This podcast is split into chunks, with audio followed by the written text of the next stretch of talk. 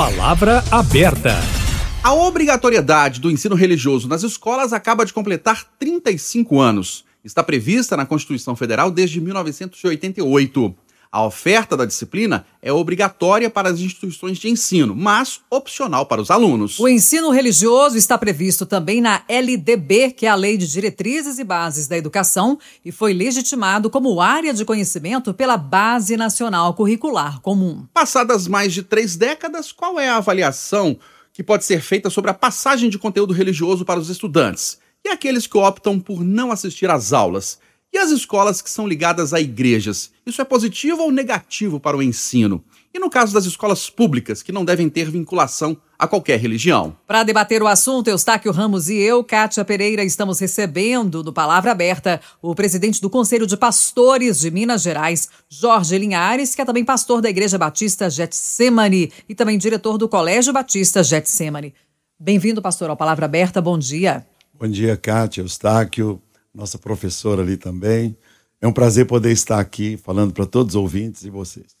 Muito obrigado. Estamos recebendo também Cida Montijo. Ela é professora, escritora, especialista na elaboração de projetos educacionais, métodos e técnicas de ensino e treinamentos. Formada em letras, pós-graduada em psicopedagogia e pedagogia empresarial. Bom dia, professora. Obrigado pela presença. Bom dia, bom dia a todos os ouvintes da Rádio Itatiaia e bom dia a todos vocês da bancada aqui. Bem-vinda, professora, ao Palavra Aberta. Vamos começar ouvindo o pastor Jorge Linhares.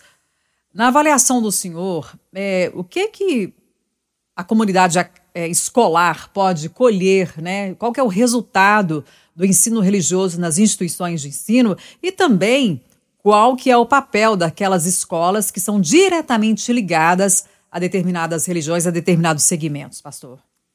É de suma importância porque nós temos, por exemplo, no Colégio Batista Getsemane, pais que tiveram um filho numa escola que não tem qualquer acompanhamento religioso e temos na mesma família, por exemplo, um médico, uma médica que estudou num colégio técnico e aquela garota que fez a sua base numa escola religiosa.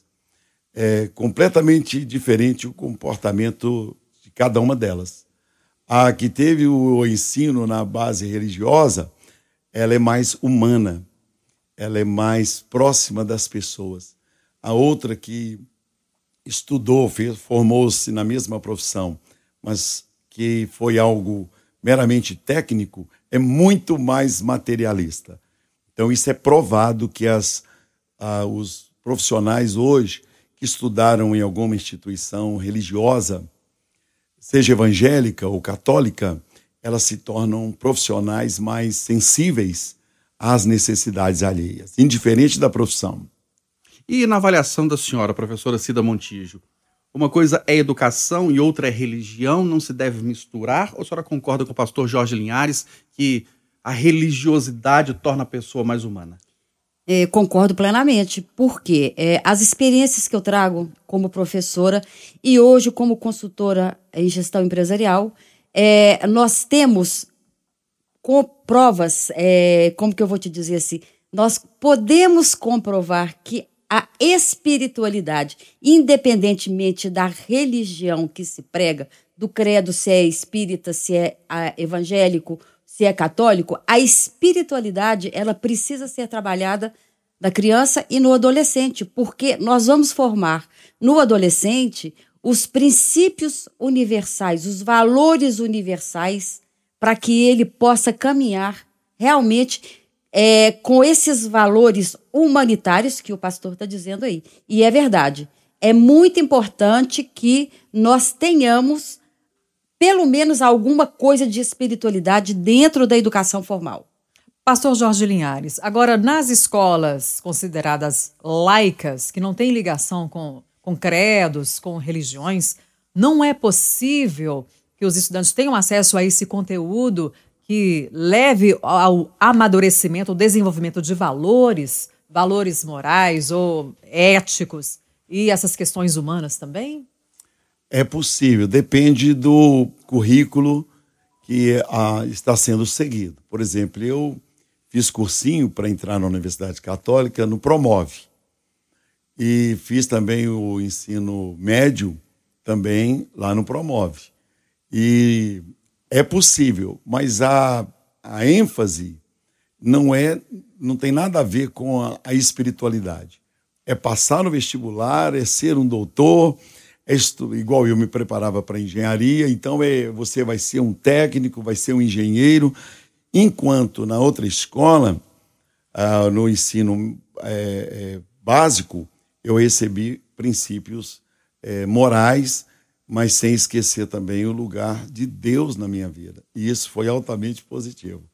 Então, eu me tornei uma pessoa muito melhor, porque eu sei que eu sou corpo, alma e espírito. Eu preciso alimentar as três áreas da minha vida. Tanto o corpo, quanto a alma quanto a vida espiritual, conforme a professora disse também. A professora Cida Montijo, a gente sabe que no caso da sociedade, a sociedade tem que ser laica, né? No caso da escola pública, ela não pode ser direcionada a nenhuma religião especificamente. No caso da escola particular, ela pode. Mas no caso da escola pública, né, tem que ser laica. No caso da escola particular, não deveria ser também, porque senão, é, eu queria ver a análise da senhora problematizando essa questão. Aí não fica muito segmentado. Por exemplo, aquela escola segue a religião católica, aquela outra segue a religião é, batista, a outra segue a protestante, a espírito. Não fica muito segmentado, não? No é, é caso da escola particular? É, é, muito interessante isso aí, porque eu venho hoje, eu faço uma consultoria e eu quero trazer um exemplo prático. Eu trabalho no Sistema Divina Providência, faço o planejamento estratégico de todas as unidades educacionais, creches, é, próprio é, asilo. Então, a gente tem um trabalho muito humanitário aí. E é muito interessante essa pergunta porque no sistema Divina Providência, embora ele tenha uma parceria com o município e com o estado, lá nós temos a igreja, nós temos o catecismo, nós temos a primeira comunhão, a formação dos valores universais para os nossos adolescentes é imprescindível para a sua formação. Então, por exemplo, claro, lógico que se você pega um menino, uma criança, um pré-adolescente do sistema Divina Providência e um de uma escola pública que é laica, essa questão do, do não ensino religioso, da opção de, da escola não fornecer isso, ela deixa, no meu entendimento, um vazio na vida dessa criança. Porque todos precisam de construir bases base, isso é construção de valores. E os valores universais, eles precisam ser ensinados sim. Porque senão o adolescente, o que ocorre com ele? Ele fica sem norte, ele fica sem caminho, e o caminho realmente é a criação de valores que ele possa levar para a vida e usá-los, praticar os valores, o bem, a boa ação, a solidariedade. E mais, eu vou mais fundo ainda, é, com uma amiga, a Valéria, nós fizemos este livro aqui que se chama Supertel. Eu sou uma pessoa que escreve sobre física quântica. E para mim, física quântica e universo é igual a Deus. Então, eu, claro que eu não escrevo que Deus, mas eu escrevo universo e lá no fim eu digo: o universo é Deus, é a criação do mundo. E nós escrevemos um livro de história, são cinco volumes que nós ensinamos esses valores universais para as crianças sem falar em Deus, em pregar a religião, mas valorizando a espiritualidade. Então, assim, a gente espera que escolas que têm esse alinhamento possam realmente é, conhecer essa obra. Mas a senhora está falando de valores, né, de espiritualidade, de uma forma mais geral, vamos Sim. dizer assim.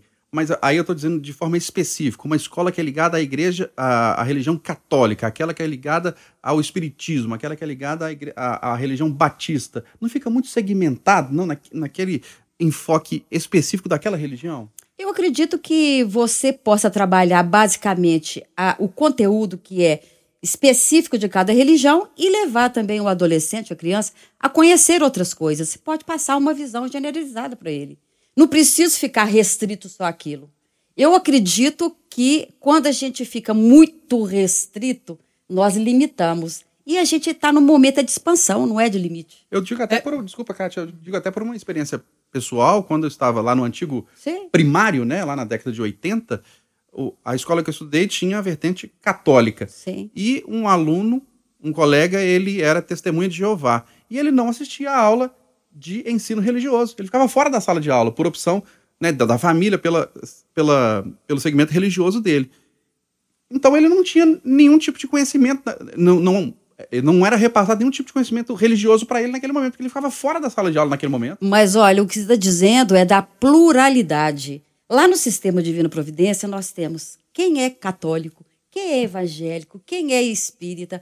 É tudo segmentado e cada um segue dentro do seu núcleo, que as famílias optam né, realmente para que o filho pratique. Então, existem aí uma série de, é, eu diria para você que ramificações. Eu posso me especializar, falar para um grupo sobre o catolicismo, sobre o, o evangélico, né? É, como é que fala o evangélico? evangélico? O evangélico, né? Então, é possível sim. Eu acredito que nós podemos segmentar, focar em um e conhecer os demais. Porque quando eu conheço os demais, eu tenho, no futuro, opções de escolher o que é melhor para mim, o que eu me adapto mais e o que eu mais gosto.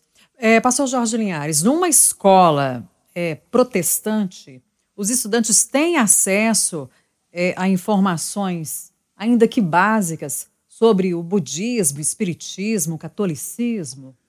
O que acontece é que, por exemplo, 60, 50, 60% dos pais é, não são evangélicos, que colocam os filhos numa escola evangélica, no caso o Colégio Batista Getsemane. 60% não são evangélicos porque eles dizem aquele princípio e querem viver. Eu quero o bem para vocês que eu não tive. É mais ou menos assim: façam o que é bom, ainda que eu não seja o modelo. Então, hoje, os pais estão procurando, exatamente por questões de drogas, por questões de a independência do jovem, a questão sexual, o homossexualismo em tese, os pais têm medo então eles colocam, por exemplo, procuram o Colégio Batista, porque sabem que ali as crianças serão conscientizadas do perigo das drogas e a escola é, evangélica, nós não nos restringimos somente ao muro e à sala de aula. Há um acompanhamento desse menino em casa e com seus pais. O que a escola pública, como eu estava dizendo, é mais difícil porque é mais coletivo o tratamento com um aluno do colégio evangélico, ele é super integrado com os pais. Tem encontro de casais, se o menino está com más companhias, a gente orienta ele. Se ele está pondo uma, uma tatuagem que vai prejudicá-lo mais tarde, nós conscientizamos que ele um dia poderá ser um policial civil, poderia, poderá ser um policial é, federal, e aquilo vai atrapalhá-lo nós colocamos que os vícios, então levamos médicos para darem palestras. Então o aluno sai dali, ele sai com uma conscientização. Ele não sai, ele pode até não sair evangélico, mas ele sai sabendo o que é certo e o que é errado. Já que o senhor tocou nessa questão de orientação sexual, é, numa escola protestante, por exemplo, é, há a possibilidade ou a, né, a hipótese de o estudante ter apenas um olhar sobre um tema tão polêmico e um tema que é tão recorrente na sociedade, que muitas pessoas é, passam por essa situação e famílias, enfim, que buscam acolhimento, aceitação, entre outras coisas? Eu digo para você, você sabe que eu tive que comparecer na Globo, tive que comparecer aí na, no Ministério Público, porque eu disse que menino é menino, menina é menina e Deus nunca erra e entrei para ser, vamos dizer assim, fui intimado, poderia ser até preso. E pelo contrário, eu saí muito honrado de onde eu fui, porque todos compreenderam. A Bíblia, a palavra de Deus diz que Deus criou homem, macho e fêmea. E nós trabalhamos essa questão do, a, da questão da masculinidade. Então, muitos meninos, eles são efeminados nos trejeitos dele, porque a mãe fica lá chamando ele de Luluzinho, de besorrinho, meu docinho. Então nós conscientizamos os pais que o menino tem que ser criado como menino e a menina tem que ser criada como menina. Então, em outras palavras, nós ajudamos os pais na educação. Então chega lá, por exemplo, uma criança que é filho único E esse menino é mimado, ele tem 12 anos, mas ele é mãe. A gente fala, rapaz, você é homem, fala igual homem. Eu falo isso e falo com toda autoridade. Os pais me agradecem. E se uma menina está muito masculinizada também, andando igual homem, então nós temos aula de etiqueta. O colégio se preocupa, então você vai ser uma menina que vai andar com menina, vai falar como menina, e eu vou te dizer, hoje mil alunos tem 400 na fila querendo uma vaga no Colégio Batista Getsemane e não tem, porque nós somos parceiros na educação do filho. Nós não formamos doutores, nós formamos pessoas que vão amar os seus pais e serão úteis à sociedade. Deixa eu fazer para o senhor, antes de voltar a palavra para a professora Cida, eu vou fazer para a senhora a mesma pergunta que eu fiz para ela. Por exemplo, se um, um estudo, uma criança ou adolescente é da religião batista, mas é, vai estudar num colégio ligado à religião católica por causa de preço de mensalidade, porque ele não tem condição de pagar no colégio batista, por exemplo. E lá no colégio católico ele vai aprender os dogmas católicos. Por que não um, um, os dogmas eh, genéricos, vamos dizer assim? Por que, que, ele vai ser, entre aspas, obrigado a aprender os dogmas católicos e não de forma genérica? Por que, que o colégio tem que ser é, segmentado na questão católica, o particular, por exemplo? Eu acho que você está enganado, porque o colégio, mesmo católico, ele não obriga o aluno a ser católico. E o evangélico também não obriga, o aluno a ser evangélico. É, o que acontece é a regra de fé. Por exemplo, a regra de fé do cristianismo é a Bíblia. Então, os alunos, por exemplo, formados agora, todos ganharam uma Bíblia, eles têm os princípios bíblicos na análise da vida. E nós não incutimos na cabeça dele que ele tem que ser evangélico. Nenhuma escola faz isso. Eu acho que a católica também não faz isso. Não obriga o menino a ser é, católico, mas dá a ele os valores daquela religião. Dá a ele os valores, a importância de ele ser um cidadão, uma cidadã de bem. Eu acredito que é esse o princípio. E não obrigatoriedade, tá? Você concorda que não há obrigatoriedade? Não, não. Eu não há imposição? Não, não, não. Eu vejo isso é muito espontâneo. Cada um faz a sua escolha. A família escolhe, o aluno escolhe, ele participa ativamente. Não existe obrigatoriedade nisso. Eu queria ouvir a senhora também, professora Cida, sobre essa questão tão polêmica, né? No caso, por exemplo, da orientação sexual. A senhora acredita que a, a conduta é essa adotada, por exemplo, citada aqui pelo pastor Jorge Linhares? Eu acredito na formação da criança, tá? O que ela recebe de orientação em casa. Para mim, a casa é o que molda a criança. E entre zero até nove anos, nós temos a formação absoluta da personalidade da criança. Então, eu, como mãe, vou falar sobre a Cida como mãe. Eu dei carrinho para o meu filho brincar e boneca para minha filha, tá? A orientação sexual, na minha opinião, ela vai ser uma escolha futura porque nós, enquanto crianças, não temos a condição de fazer essas escolhas. E escolher é muito difícil. Escolha e decisão. Então, uma criança, ela não tem como tomar uma decisão daquilo que ela não tem ideia do que será no futuro. Então, assim, eu acredito, sinceramente, que como mãe, eu tenha dado para os meus filhos uma base familiar sólida, católica, e eles optaram para o que eles queriam e querem seguir. Então, assim, eu me sinto uma mãe realmente, é, é, como que eu vou dizer, a palavra seria realizada, porque eu tenho dois filhos maravilhosos, com carreiras brilhantes, com escolhas que eles fizeram, é, recebendo uma educação sólida em casa. Mas como educadora, a senhora acredita que a escola pode interferir nesse processo? Eu acredito que a escola, ela soma, mas a base está na família. A família é a base. A escola, ela complementa, ela não educa. Ela é está ali para formar valores que vão agregar à família. Mas a escola não pode assumir a responsabilidade de bancar essa educação e essa escolha de um futuro adulto. Nós debatemos o Palavra Aberta deste sábado os 25 anos, os 35 anos, na verdade, da obrigatoriedade do ensino religioso nas escolas e também a ligação de escolas com eh, segmentos religiosos. Recebemos o pastor Jorge Linhares, da Igreja Batista Getsemane, que é presidente do Conselho de Pastores de Minas Gerais. Pastor Jorge Linhares, obrigado pela presença do senhor. Um ótimo Natal e um ótimo 2024. Obrigado por estar aqui. Isso que foi dito aqui é muito importante. A escola é parceira da família, ela não substitui a família. Família é uma instituição divina e a palavra didaquê significa não somente palavras, significa que nós temos que ter atitudes e também palavras. Então foi o que Jesus disse, né? Ensina a criança num caminho que ela deve andar e mesmo quando ela envelhecer, ela não se desviará dele. Deixai vir a mim os pequeninos e não os embaraceis.